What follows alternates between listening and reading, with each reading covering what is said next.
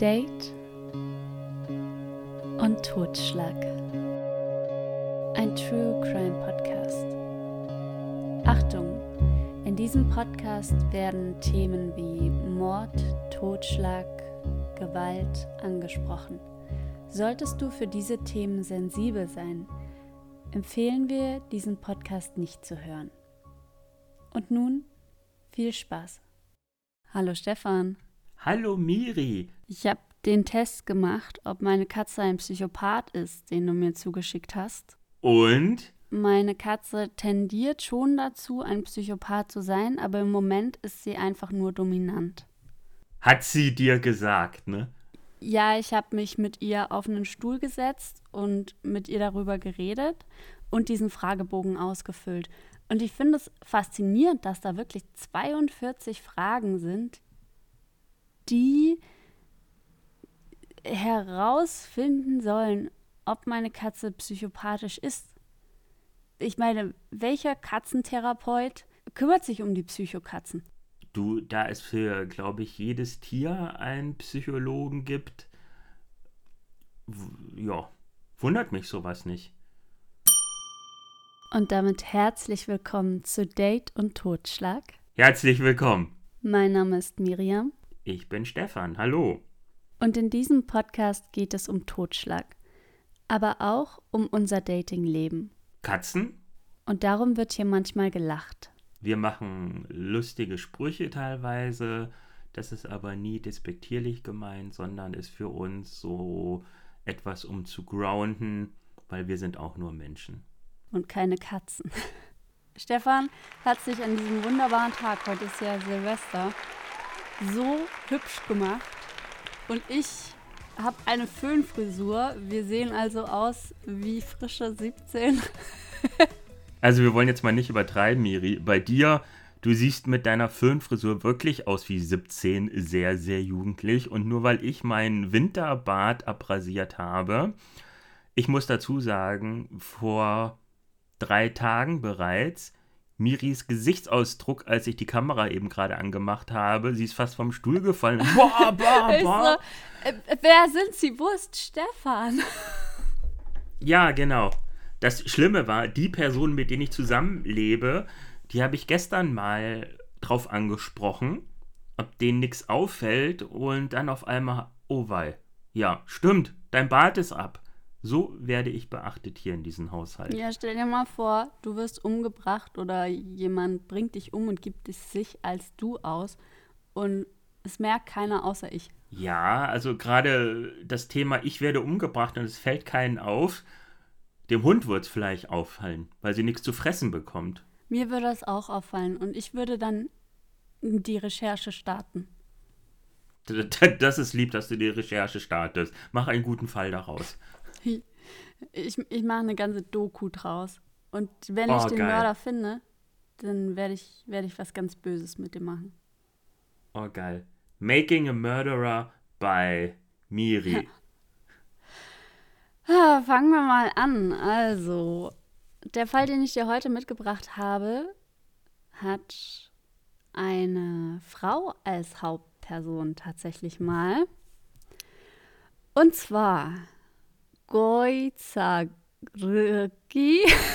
Estibals Carranza Zabala. Ich werde sie immer nur Estibals oder Esti nennen und in ihrer Biografie nennt sie sich auch selbst Esti. Darum glaube ich, das ist okay, denn der Goizargi-Name fällt mir wirklich schwer, den richtig auszusprechen. Ist das was Spanisches, Portugiesisches? Ich sag's dir, Esti wurde in Mexiko-Stadt geboren. Ihr Vater, Armando Carranza Modessa Lopez, hatte Psychologie studiert und er war als regimekritischer Journalist tätig, bis er den Hinweis bekam, sich aus der Politik herauszuhalten. Das Ereignis, welches sich hier abspielte, blieb Esti als Schnittpunkt im Leben im Kopf. Sie beschreibt es. Männer kamen zu uns, schmissen meine Puppen aus den Regalen, zertraten sie und sprachen die Mahnung aus. Und so zog die Familie von Esti, als sie fünf Jahre alt war, nach Spanien, Barcelona. Hier verfasste ihr Vater Bücher und Artikel zu Themen wie Psychologie, Esoterik, Schamanismus und das Leben. Zu ihrer schwierigen Beziehung mit ihrem Vater meint Esti, wir durften nicht auffallen, nicht existieren. Ihre Mutter, Angela Zabala, arbeitete als Dolmetscherin. Und so lernte Estibal die deutsche Sprache bereits in ihrer Kindheit. Als Esti klein war, spielte sie gerne mit Puppen. Ich versorgte sie, als seien sie meine Kinder, sagt sie. Doch im Alter von sieben Jahren kam ihr jüngerer Bruder zur Welt. Und da waren ihre Puppen nicht mehr interessant. Denn, wie es sie selbst meint, Puppen haben keine Seele. Und so umsorgt sie ihren Bruder, gibt ihm Brei und mit zehn Jahren fragt Esti ihre Eltern, wann kann ich Kinder bekommen und heiraten? Ihre Eltern sagen, du musst erst einmal Karriere machen. Esti geht noch zur Schule, doch es fällt ihr schwer. Freundinnen hat sie nicht. Sie war stets die Ausländerin. Mit ihren Eltern sprach sie nicht über ihre Ängste. Ihre größte Angst war die vor Verlust und Enttäuschung. Und da sie auch keine closen Friends hatte, musste sie das Ganze so mit sich selbst ausmachen. Da habe ich schon gleich mal eine Zwischenfrage, und zwar diese Verlustängste. Ähm, wenn du sagst, die Puppen waren sowas wie ihre Kinder und dann sind damals in Mexiko die Männer in deren Wohnung gestürmt, haben ihre Puppen aus dem Regal geworfen und sind drauf rumgetreten. Du meintest ja auch, dass das ein einschneidendes Erlebnis ist. Genau. Können daher die Verlustängste kommen? Unter anderem? Ja, ich nehme auch an, also so ein plötzlicher Umzug im Kindesalter bedeutet ja auch, dass das Kind entwurzelt wird. Und das ist ein anderer Kontinent. Das kommt ja auch noch dazu. Ich nehme schon an, dass daher die Verlustängste kommen können und durch dieses, dass sie nicht existieren dürfen, aber trotzdem will man ja die Liebe von den Eltern haben, die Anerkennung. Und dann mhm. ist man doch immer wieder das Kind, das nicht existieren darf, also ganz ruhig sein soll. Ja. Ihre Eltern sagen ja, du musst erst einmal Karriere machen. Und Esti macht dies. Sie studiert an der Universität Barcelona auf Wunsch ihres Vaters Wirtschaftswissenschaften. Den Traum, so schnell wie möglich die Disney Love zu finden, zu heiraten und Kinder zu bekommen, besteht fortan. Mit ihrem ersten Freund kam Esti im Alter von 17 zusammen. Und diese Beziehung hielt fünf Jahre lang. Nachdem sie ihr Studium abgeschlossen hatte, trennte sich der Freund von ihr, da er im Gegensatz zu ihr nicht an einer ernsten Beziehung interessiert war. Im Buch beschreibt sie das so, sie war fertig mit dem Studium und fragte den Freund, können wir jetzt heiraten und Kinder bekommen? Und er so, oh nö. Und dann haben sie Schluss gemacht. Und so begann sie, Mordfantasien gegen ihren Ex-Freund zu richten. Sie überlegte, dessen Wagen die Bremsschläuche zu manipulieren. Doch zum Glück kam es nicht dazu. Heartbroken verließ sie Barcelona und ging nach Deutschland, wo sie für kurze Zeit in München lebte und als Au pair bei einer befreundeten Familie ihrer Eltern arbeitete. Nach Ende ihrer Tätigkeit als Au pair nahm sie in einem Dorf in der Nähe von Nürnberg eine Arbeit in einem Eisladen an. Und hier lernte sie Holger Holz kennen. Holger war 14 Jahre älter – Mitglied der Religionsgemeinschaft Hare Krishna und zum Zeitpunkt des Kennenlernens als Verkäufer von Kühlgeräten tätig.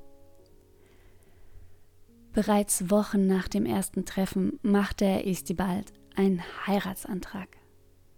2002 heirateten Esti und Holger Holz und zogen in seine Heimatstadt Berlin.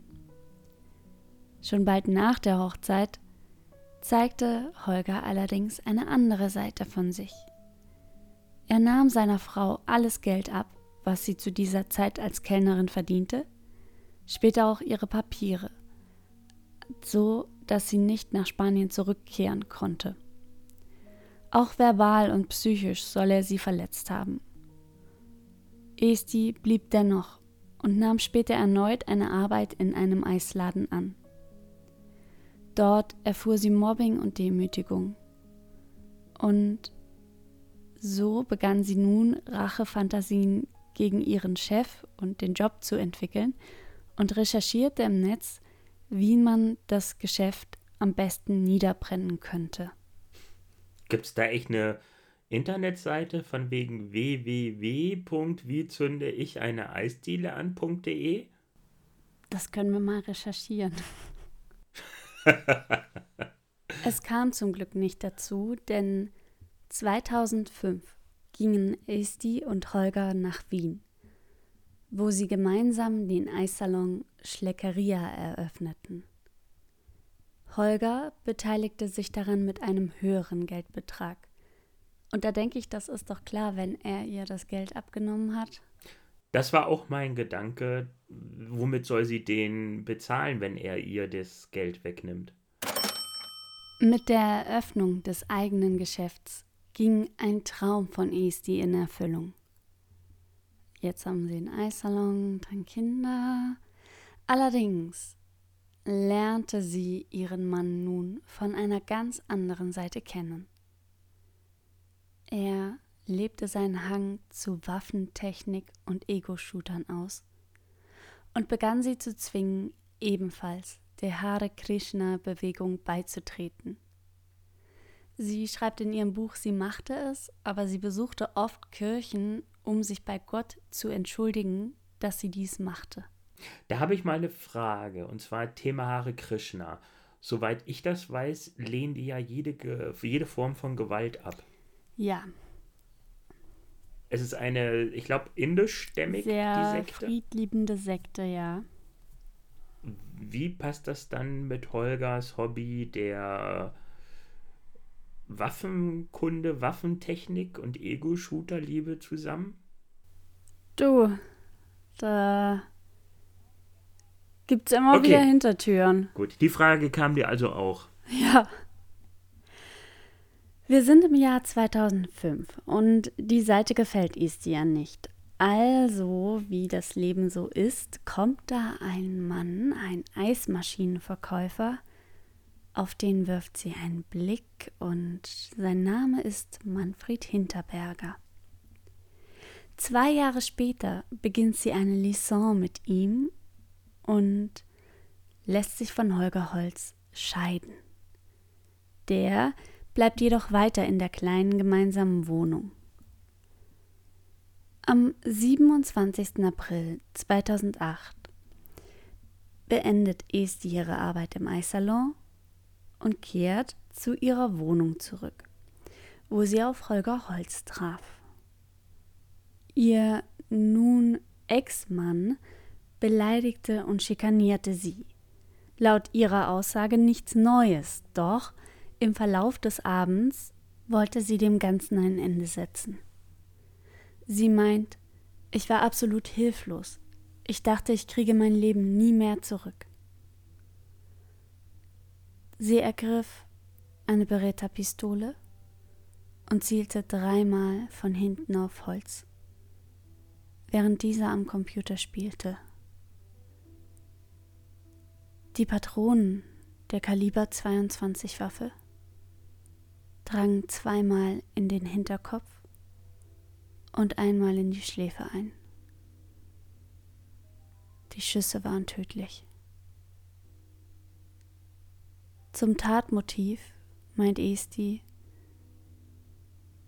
Holger wollte nicht aus der gemeinsamen Wohnung ausziehen. Und andererseits hatte sie Schulden bei ihm, deren Tilgung sie den Eissalon gekostet hätten. Den Leichnam von Holger Holz ließ Esti nach dem Mord mehrere Tage auf dem Sessel sitzen. Erste Versuche, ihn zu verbrennen, scheiterten aufgrund der starken Rauchentwicklung. Einige Tage später schaffte sie sich in den Baumarkt und schaffte sich eine Kettensäge an. Sie ließ sich erklären, wie diese zu handhaben ist. Und zu Hause zerteilte Isti den Leichnam von Holger Holz damit. In einer Mietswohnung.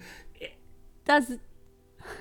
Schon die. Ja, ich bin auch gerade völlig fassungslos. Also, zu allem erstmal ein Feuer zu legen in der eigenen Wohnung, in einer Mietswohnung und dann in der Mietswohnung eine Kettensäge zu schwingen. Also, ich bin ja ein sehr friedlebender Nachbar, aber wer äh, hätte ich eine Kettensäge in der Wohnung gehört, da wäre ich dann schon ein bisschen in der Nachbarswohnung gehört, wäre ich da schon ein bisschen skeptisch geworden und hätte mal geklingelt und nach der Uhrzeit. Ja, ich auch.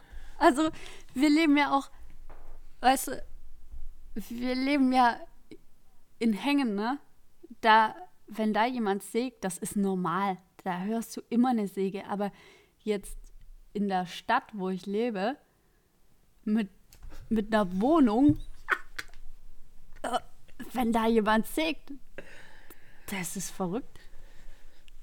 Ja, und so, sag ich mal so, es ist auch noch ein anderes Geräusch, wenn du, boah, Brotschneidemaschine, ein Elektrohobel, eine Bohrmaschine, aber eine, Ketten, eine Kettensäge. Ja, aber der Fall ist noch nicht zu Ende. Denn. Was versuchte sie noch, sie, ihn zu sprengen in der Wohnung? nee, das Zerteilen mit der Kettensäge, Säge, das lief ganz gut. Und nachdem sie den Leichnam zerstückelt hatte, steckte sie ihn in Plastiksäcke und fror die Teile zunächst ein. Als ihr die Wohnung im Herbst 2008 gekündigt wurde, betonierte sie die Plastikpakete in Wannen ein. Der Kopf war allerdings am Boden der Tiefkühltruhe angefroren, so dass sie auch diese mit Beton füllte. Und jetzt, Stefan, ich bin eine Frau, ne? Wie mache ich Beton? Also, das ist doch also, auch ein Aufwand. Ähm, es geht. Also, es gibt Fertigmischung von Beton. Da fährst du ins Bauhaus, holst dir so, in der Regel sind das 20, 25 Kilo Säcke. Die musst du erstmal stemmen. Das ist ein Gemisch. Das mischst du in einem gewissen Mischungsverhältnis mit Wasser. Je nachdem, je viel Wasser du reinmachst, desto flüssiger wird's. Und that's it. Und das musst du halt noch eine gewisse Zeit durchrühren. Und dann lässt du das Zeug trocknen. Also das ist keine, keine Raketenwissenschaft oder so. Also es ist nicht wirklich schwierig, das zu machen. Aber zu einem eine ganze Tiefkühltruhe mit Beton zu füllen, ist dumm. Also ich hätte den Kopf da versucht rauszubekommen. Das Problem. Uptown. Das Problem ist ja auch, sie muss umziehen. Und so schafft sie die Tiefkühltruhe mit Hilfe von zwei ahnungslosen Bekannten an den Ort der neuen Wohnung. Moment mal, eine, eine mit Beton gefüllte Tiefkühltruhe. Ja. So eine Tiefkühltruhe hat ja, oh, lass mich nicht lügen, 180 Liter? Und nun stell dir vor. Je, je nachdem. Und, und die ist voll mit Beton und einem Kopf. Wenn, wenn Freunde von mir umziehen und irgendwas ist schwer, dann sage ich, boah, ist das schwer. Und dann mache ich erstmal auf, was da drin ist. Aber die haben mhm. einfach die Tiefkühltruhe, ja, mitgenommen. Ich, ich bin, ich, ich, äh, Beton ist ja auch schwer, Miri. Ich meine, so eine Tiefkühltruhe ist vielleicht nicht so schwer, weil es ja letztendlich nur das Gehäuse. Ja. Und ein bisschen Technik. Aber jetzt überleg mal, 100, gehen wir mal von, von 180 Liter Volumen aus. Ich weiß jetzt nicht, was für eine Dichte bzw. was für ein Gewicht ein Liter Beton hat, aber gehen wir nur mal beispielhaft auch von einem Kilo aus. Ja dann haben die Jungs mit Tiefkühltruhe und Kopf, sagen wir mal, 200 Kilo geschleppt. Ja. Scheiße. Das sind Umzüge, die ich hasse. Wer nach Holger Holz fragt, der bekommt von Esti gesagt, dass er nun in Indien sei, um sich voll und ganz der Hare Krishna-Bewegung hinzugeben. Darum meldete ihn auch niemand als vermisst. Nach dem Mord an Holger ging Esti die Beziehung mit Manfred ganz fest ein. Sie zogen zusammen, und auch Manfred investierte in die Schleckeria einen höheren Geldbetrag, welchen Esti nicht ohne den Verkauf des Eissalons zurückzahlen hätte können. Doch auch in Manfred fand Esti nicht die Disney Love, denn Manfred war häufig untreu. Doch Esti blieb. Und aus Quellen eines früheren Lebensgefährten wissen wir, Esti ist ein unterwürfiger Charakter in einer Beziehung und eine Frau, die für einen Mann alles tut. Für Manfred ließ Esti sich zu einigen kosmetischen Operationen überreden, darunter eine Nasenverkleinerung, ein Facelifting, das Aufspritzen ihrer nach Manfreds Geschmack zu dünnen Lippen und da bestand natürlich die Hoffnung in ihr, dass er sie dann endlich voll und ganz liebt und nur bei ihr bleibt.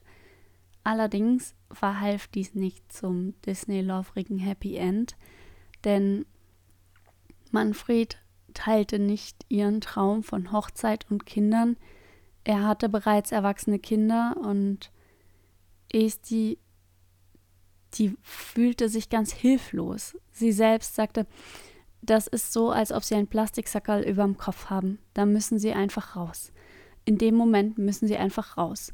Und für uns ist das so, da muss man joggen gehen, rennen oder sich trennen, aber Esti macht einfach folgendes. Mit einer gewissen Routine und Vorbereitung, wie in einem Film, geht Esti die Handlung an. Zur Verbesserung der Treffsicherheit nahm sie Übungsstunden am Schießstand. Sie kleidete den Boden und die Wände des jeweiligen Zimmers, in welchem der Mord geschehen sollte, mit Plastikfolie aus. Auch um Spuren später einfacher beseitigen zu können. Sie meinte, bei dem vorherigen Mord, da war das Blut noch wochenlang überall und darum wollte sie das jetzt besser machen. Der minutiös vorbereitete Mord wurde in der Nacht vom 21. auf den 22. November 2010 verübt. Nach einem Ausflug zu zweit kehrte das Paar spät abends in die gemeinsame Wohnung zurück. Und nun, Stefan, warum, warum liegt hier Plastikfolie rum? Hm, das ist der zweite, der zweitblödste Spruch nach, warum liegt hier Heu rum? Weißt du, stell dir vor, du kommst in die Wohnung. Jetzt liegt da überall Plastikwohnung. Sie sagt nicht, was sie zu ihm gesagt hat und ob er misstrauisch war. Na, zu Plastikfolien ausgelegten Wohnung. Hm? Der, der findet das nicht komisch. Der legt sich ins Bett, der schläft. Sie wartet, bis Manfred eingeschlafen war und dann tötet sie ihn mit vier Schüssen in den Hinterkopf aus nächster Nähe. Wozu hat sie dann Schießunterricht genommen? Ich meine, das, das ist. Frage ich mich auch. Es war einer mehr wie letztes Mal. Und außerdem, die hat jetzt zweimal in den Hinterkopf geschossen. Ich glaube, so weit war sie nicht weg von den jeweiligen Opfern. Aber ist egal. Aber schon alleine, dass er in die Wohnung kommt und warum liegt hier Plastik rum? Ja, finde ich strange. Würde ich sofort sagen, okay, irgendwas ist strange. Ich gehe mal lieber in ein Hotelzimmer. Kann ja sein, dass sie gesagt hat, ich will streichen oder so. Aber sowas besprichst du ja vorher mit deinem Partner. Außer es ist eine Überraschung. Surprise, ich will streichen. Blutrot. Der war gut. ähm, ich weiß. Sie ließ den Körper einige Zeit unberührt, um ihn anschließend wieder mit Hilfe einer Kettensäge in die Einzelteile zu zerlegen. Die Leichenteile. Ist das noch die, ist das noch die andere Wohnung? Also ist das noch die Wohnung, wo schon mal gesägt wurde? Oder nee, ist das, das ist eine neue. Achso, also wir waren jetzt die Nachbarn nicht gewöhnt, äh, Kettensägen-Geräusche zu hören. Auch wieder strange. Ja. Und Oder die, die Schüsse. Schüsse fände ich nicht so strange wie Kettensägen in meiner Wohnung. Ja, gut, ich weiß ja nicht, wo du wohnst, aber hier wäre alles komisch. Die Leichenteile betoniert sie wieder ein in Tiefkühltruhen und verschiedene Betoneimer. Allerdings mischt sie den Beton dieses Mal zu dünn an und dadurch kommt Sauerstoff zu den Leichenteilen, was stinkt. Da legt sie dann manchmal Katzenstreu drauf, damit der Geruch etwas neutralisiert wird. Und die Nachbarn haben dann gefragt, ob sie mal wieder Fisch gemacht hat, wenn es ein bisschen stinkt. In der Eisdiele. der berühmte Fischeis. Einmal Makrele am Spieß, bitte. Das Verschwinden von Manfred blieb allerdings nicht unbemerkt. Und aufgrund wiederholter Nachfrage von Besorgten meldet Esti Manfred vier Tage nach dem Mord als vermisst. Im Dezember 2010 geht sie eine Beziehung mit Roland R. ein. Und in dieser Zeit beginnt auch die Handlung ihres Buches Meine zwei Leben, die wahre Geschichte der Ice Lady. Sie war 32 Jahre alt und erfuhr beim Frauenarzt von ihrer Schwangerschaft. Yay! Sie schreibt, da war es. Und ich hätte mich doch so sehr freuen müssen. Mit Roland geht sie am Tag, als sie von ihrer Schwangerschaft erfährt, essen und erzählt ihm von der Schwangerschaft. Er freut sich und Esti fragt, willst du mich heiraten? Und er sagt ja. Und statt einem Happy End beginnt nun der Plot-Twist der Realität. In der Wohnung des Eissalons und auch in der Wohnung von Esti, denn die Wohnung und der Eissalon befanden sich im selben Haus, befinden sich noch weitere Geschäftslokale und einer der Mieter musste im Rahmen eines Wasserrohrbruchs Reparaturarbeiten im Keller durchführen lassen.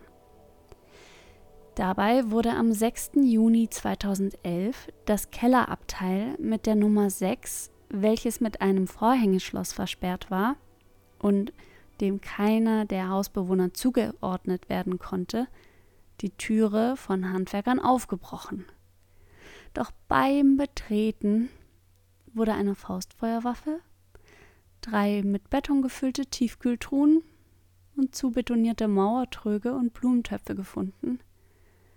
Und aus einem, da ragte laut Berichten ein Unterschenkel heraus. Oh oh. Die herbeigerufene Polizei brachte kurz darauf diverse Leichenteile der getöteten Männer ans Tageslicht. Dabei wurden mehrere von Manfred geborgen, jedoch konnte von Holger nur der Schädel gefunden werden. Am nächsten Tag, dem 7. Juni 2011, wurde Esti in ihrem Eissalon von einem Nachbarn auf die Entdeckung angesprochen, welcher die Vermutung aussprach, dass es sich bei der Leiche um Manfred handeln könnte. Esti bekam es mit der Angst zu tun.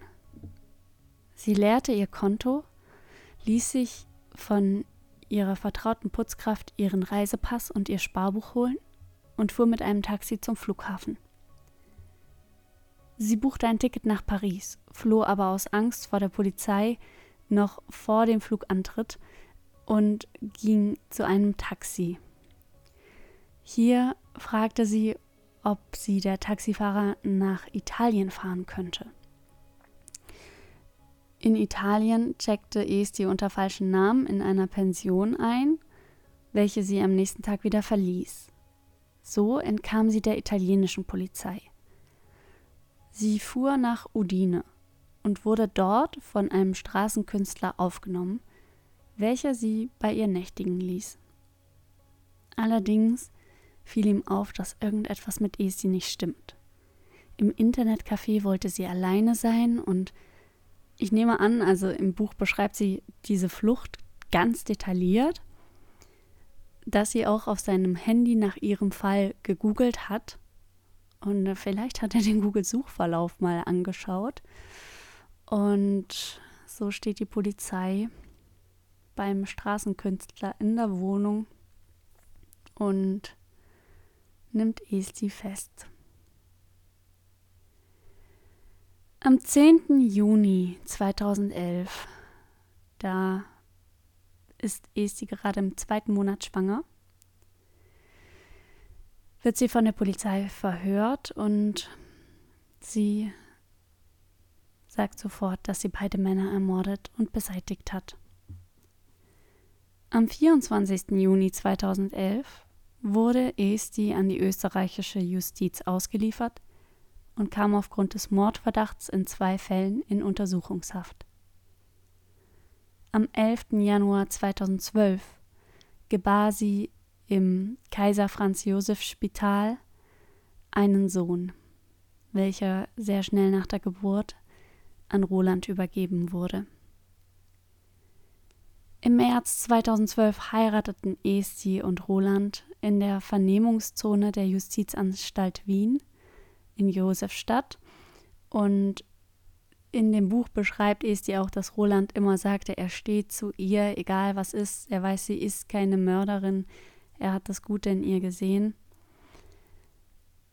Am 5. September 2012 erhob die Wiener Staatsanwaltschaft Anklage gegen Esti wegen Doppelmords von Holger Holz und Manfred und beantragt ihre Einweisung in eine Anstalt für geistig abnorme Rechtsbrecher.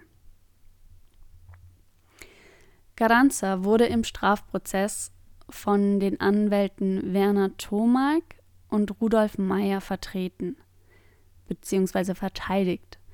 Und Rudolf Meyer vertrat bereits die schwarze Witwe Elfriede Blausteiner und den ähm, Josef Fritzel, was ja sehr bekannte Namen sind. Und am 22. November 2012 endete der Prozess mit einem Schuldspruch und einer lebenslangen Freiheitsstrafe wegen Doppelmordes in einer Anstalt für geistig abnorme Rechtsbrecher.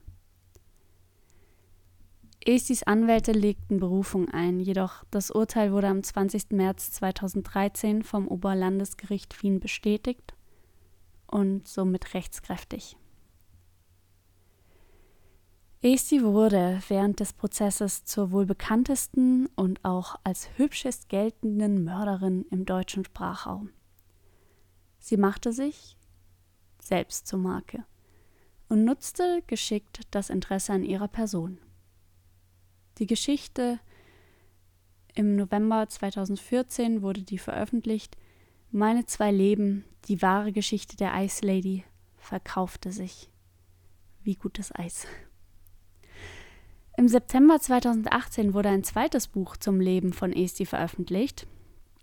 Der Autor Bernhard, Bernhard Salomon führte da mehr als 100 Gespräche mit ihr und schrieb der Ergebnisse bzw. Erlebnisse in dem Werk Zelle 14, die wahre Geschichte der Liebe zwischen der Mörderin Estibal Scaranza, bekannt als Ice Lady, und einem Mithäftling nieder. Und es wurde zum ersten Mal über die Beziehung von Esti und dem Mithäftling Martin L. geredet, nachdem sich Esti zuvor von ihrem Ehemann und Vater ihres Sohnes getrennt hatte. Nach dem Bekanntwerden der Beziehung mit Martin L. wurde dieser allerdings in eine andere Haftanstalt verlegt und mit diesem trennte sie sich dann auch 2019. In einem psychiatrischen Gutachten wurde Anfang Juli 2012 festgestellt, dass die Angeklagte besonders gefährlich sei und während ihrer Taten zurechnungsfähig.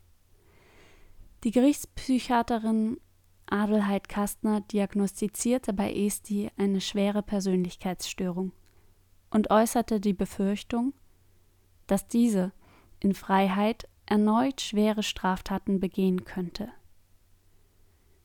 Sie habe sich in Beziehungen stets dem Partner komplett unterworfen, sei aber in dieser Position nie glücklich geworden.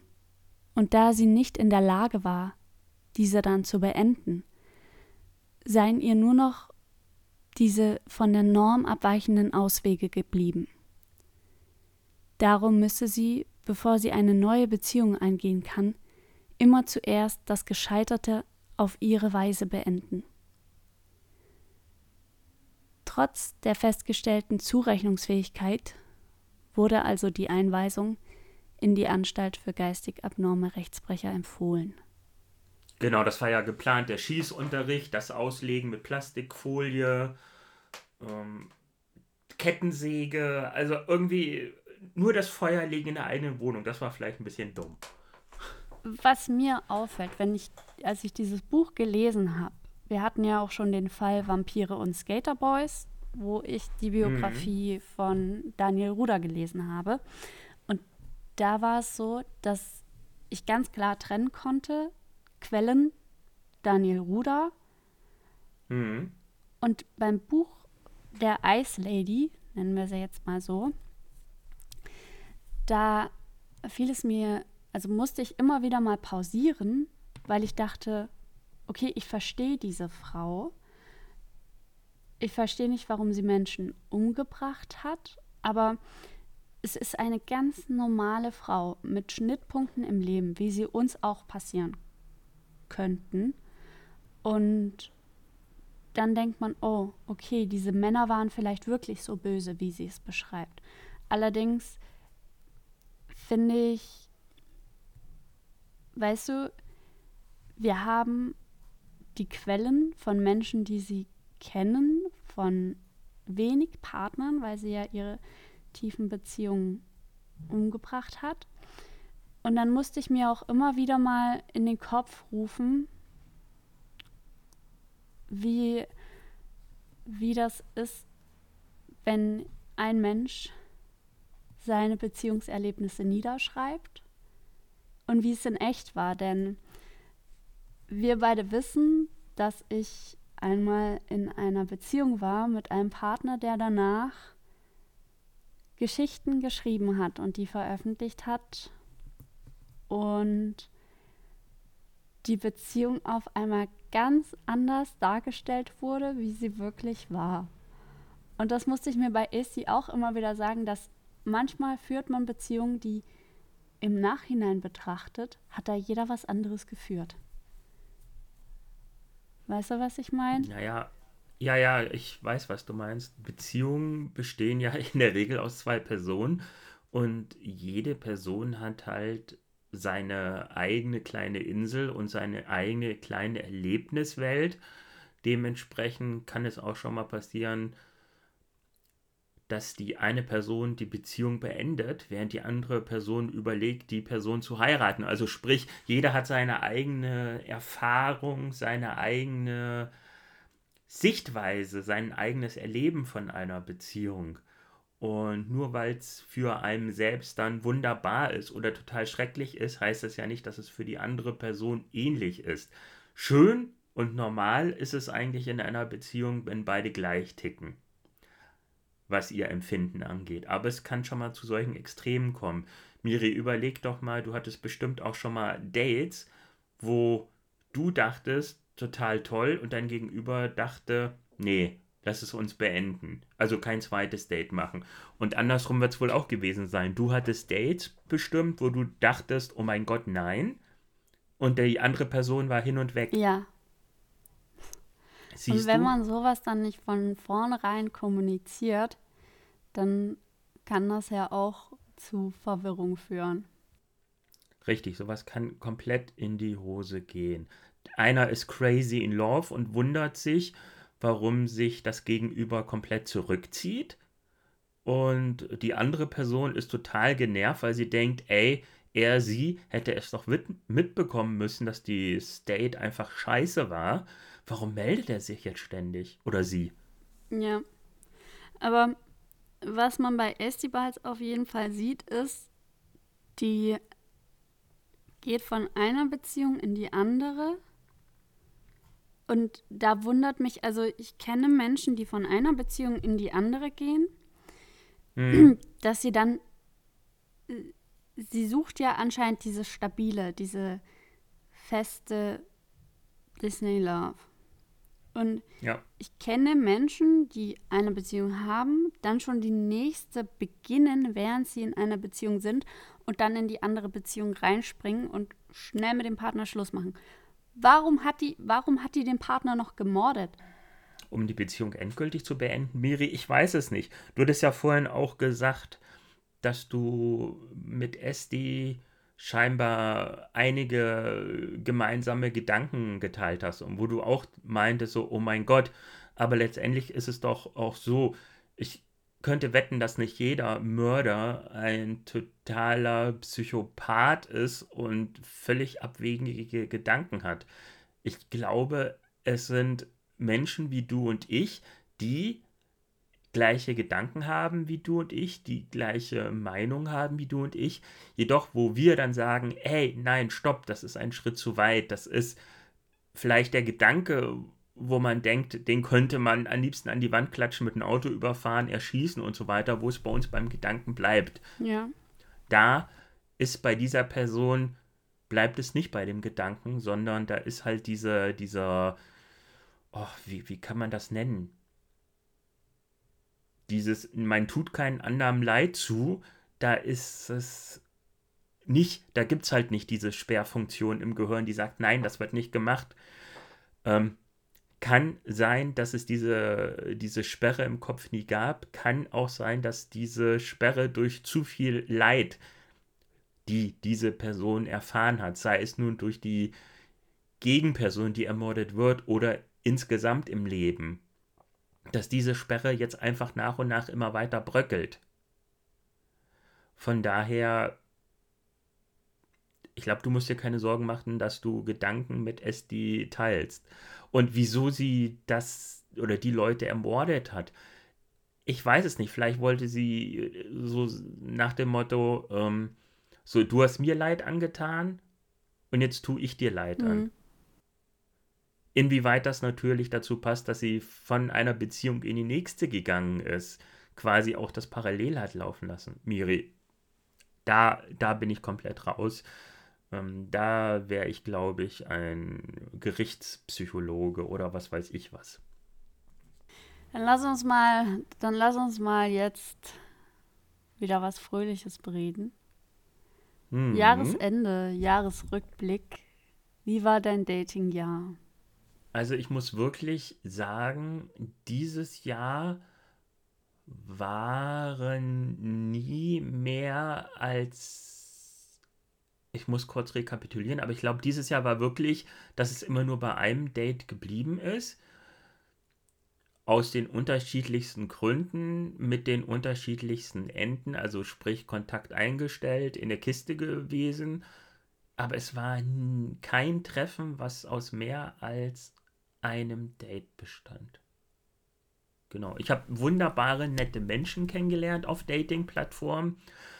Ich finde das auch sehr entspannt und auch sehr, ja, bereichernd, wenn man auf Dating-Plattformen nicht nur Menschen kennenlernt, die man als Partner sieht, sondern einfach auch mal als Freunde, als ja, Begleiter für eine gewisse Zeit. Das finde ich so bereichernd, dass es wirklich, ja, also sage ich, um es kurz zu machen, datingtechnisch scheiße, interessante Leute kennenlernt, war es schön und gut. Gerade wegen Corona waren auch sehr viele Leute halt im Internet unterwegs. Wie war denn jetzt dein Dating? Mein Dating-Jahr, mein Dating-Rückblick war folgender. Tinder sollte sich umnennen in klein zehn Jahre älter oder dicker, weil alle Dates, die ich hatte dieses Jahr, waren so, dass die Männer anders aussahen wie auf den Bildern und die meisten waren viel kleiner. Also so klein wie ich. Und das ist wirklich winzig klein. Ja, das, die, die konnte ich in die Handtasche stecken und dann mitnehmen. Naja, gut, so eine Frauenhandtasche ist ja auch multidimensional, was da alles drin ist. Also manchmal habe ich das Gefühl, ich höre einen Elefanten tröten aus einer Frauenhandtasche. Dann lass uns noch, lass uns noch über Folgendes reden. Sprachnachrichtenfrau. What's going on with her? Also ich bin mittlerweile gelangweilt. Sie hat sich seit Weihnachten, hatte sie schon geschrieben, von wegen kein weniger Kontakt und dann hat sich das so hingeplätschert und ich hatte auch irgendwie keinen Bock, mich großartig zu melden. Und ich dachte, das plätschert nur noch, das plätschert aus.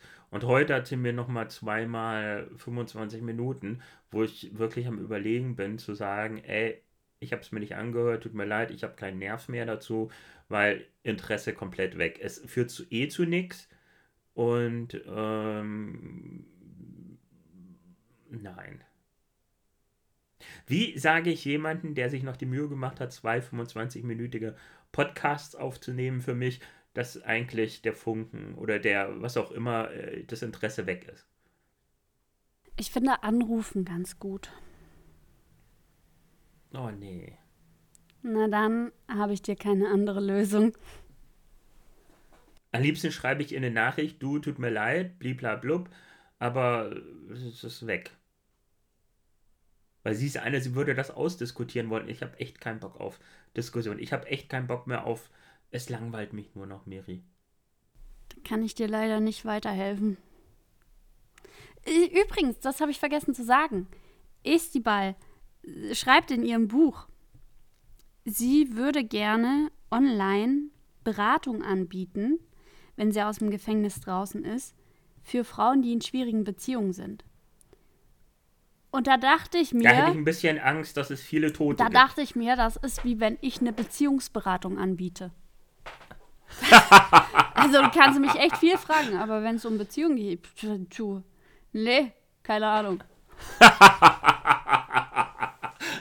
Stefan, weißt du was? Du bist übrigens ein ähm, sehr attraktiver Mann, ja, ich weiß. Ja, und du bist ein ähm, Leitbild geworden für manche Menschen, die diesen Podcast hören. Ich? Mir, ja, mir wurde gesagt, nachdem Stefan von Facebook Dating erzählt hat, habe ich versucht, wie kommt man in Facebook Dating?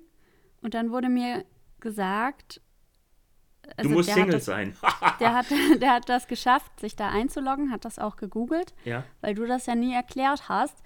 Und der hat genau dasselbe Resümee, Resü, Resümee draus gezogen. Genau, wie du. Du meinst. Das Resterampe. Nee, nee, normales, normale Datings sind Resterampe. Facebook-Dating ist noch ein, ein, zwei Schritte tiefer in den Keller. Okay. Damit alle Hörer das jetzt wissen. In der nächsten Folge erklärt äh, Stefan uns, wo die besten. Nein, eigentlich nicht in der nächsten Folge. Nächstes Jahr erzählt Stefan, wo es die besten Dates gibt. Und zwar mit seiner kleinen Dating-Fibel. Oh Gott, ich bin gerade schon in Schwitzen gekommen. Ich wollte gerade schon das Land verlassen, als Miri so angesetzt hat, weil ich mich so unter Druck gefühlt gesetzt habe. Das ist so wie Miri, die nach dem dritten Date gefragt wird, und sind wir jetzt zusammen? Sobald beim Date Feuchttücher ausgepackt werden, misstrauisch sein. Ich würde eher sagen, sobald du bei einem Date in eine Wohnung oder in ein Zimmer kommst, welches mit Plastik ausgekleidet ist. Es muss nicht immer zu flutschigen Spielchen kommen. Ich denke eher, du hast mal irgendwas falsch gemacht oder du triggerst dein Gegenüber was dazu führen kann, dass du den nächsten Tag ja quasi nicht mehr erlebst. In diesem Sinne, einen guten Rutsch. Ja, dir auch. Happy New Year. Genau, Happy New Year und nicht so viel trinken, dass du denkst, du möchtest am nächsten Tag nicht leben. Tschö. Tschüss. Das war Date und Totschlag ein True Crime Podcast. Nach dem Wunsch von Stefan und Miriam. Produziert von Stefan und Miriam. Yay. Ach so, übrigens, dieser Podcast hat noch keine Folgenherausgabetermine. Darum abonniere diesen Podcast, um keine Folge zu verpassen.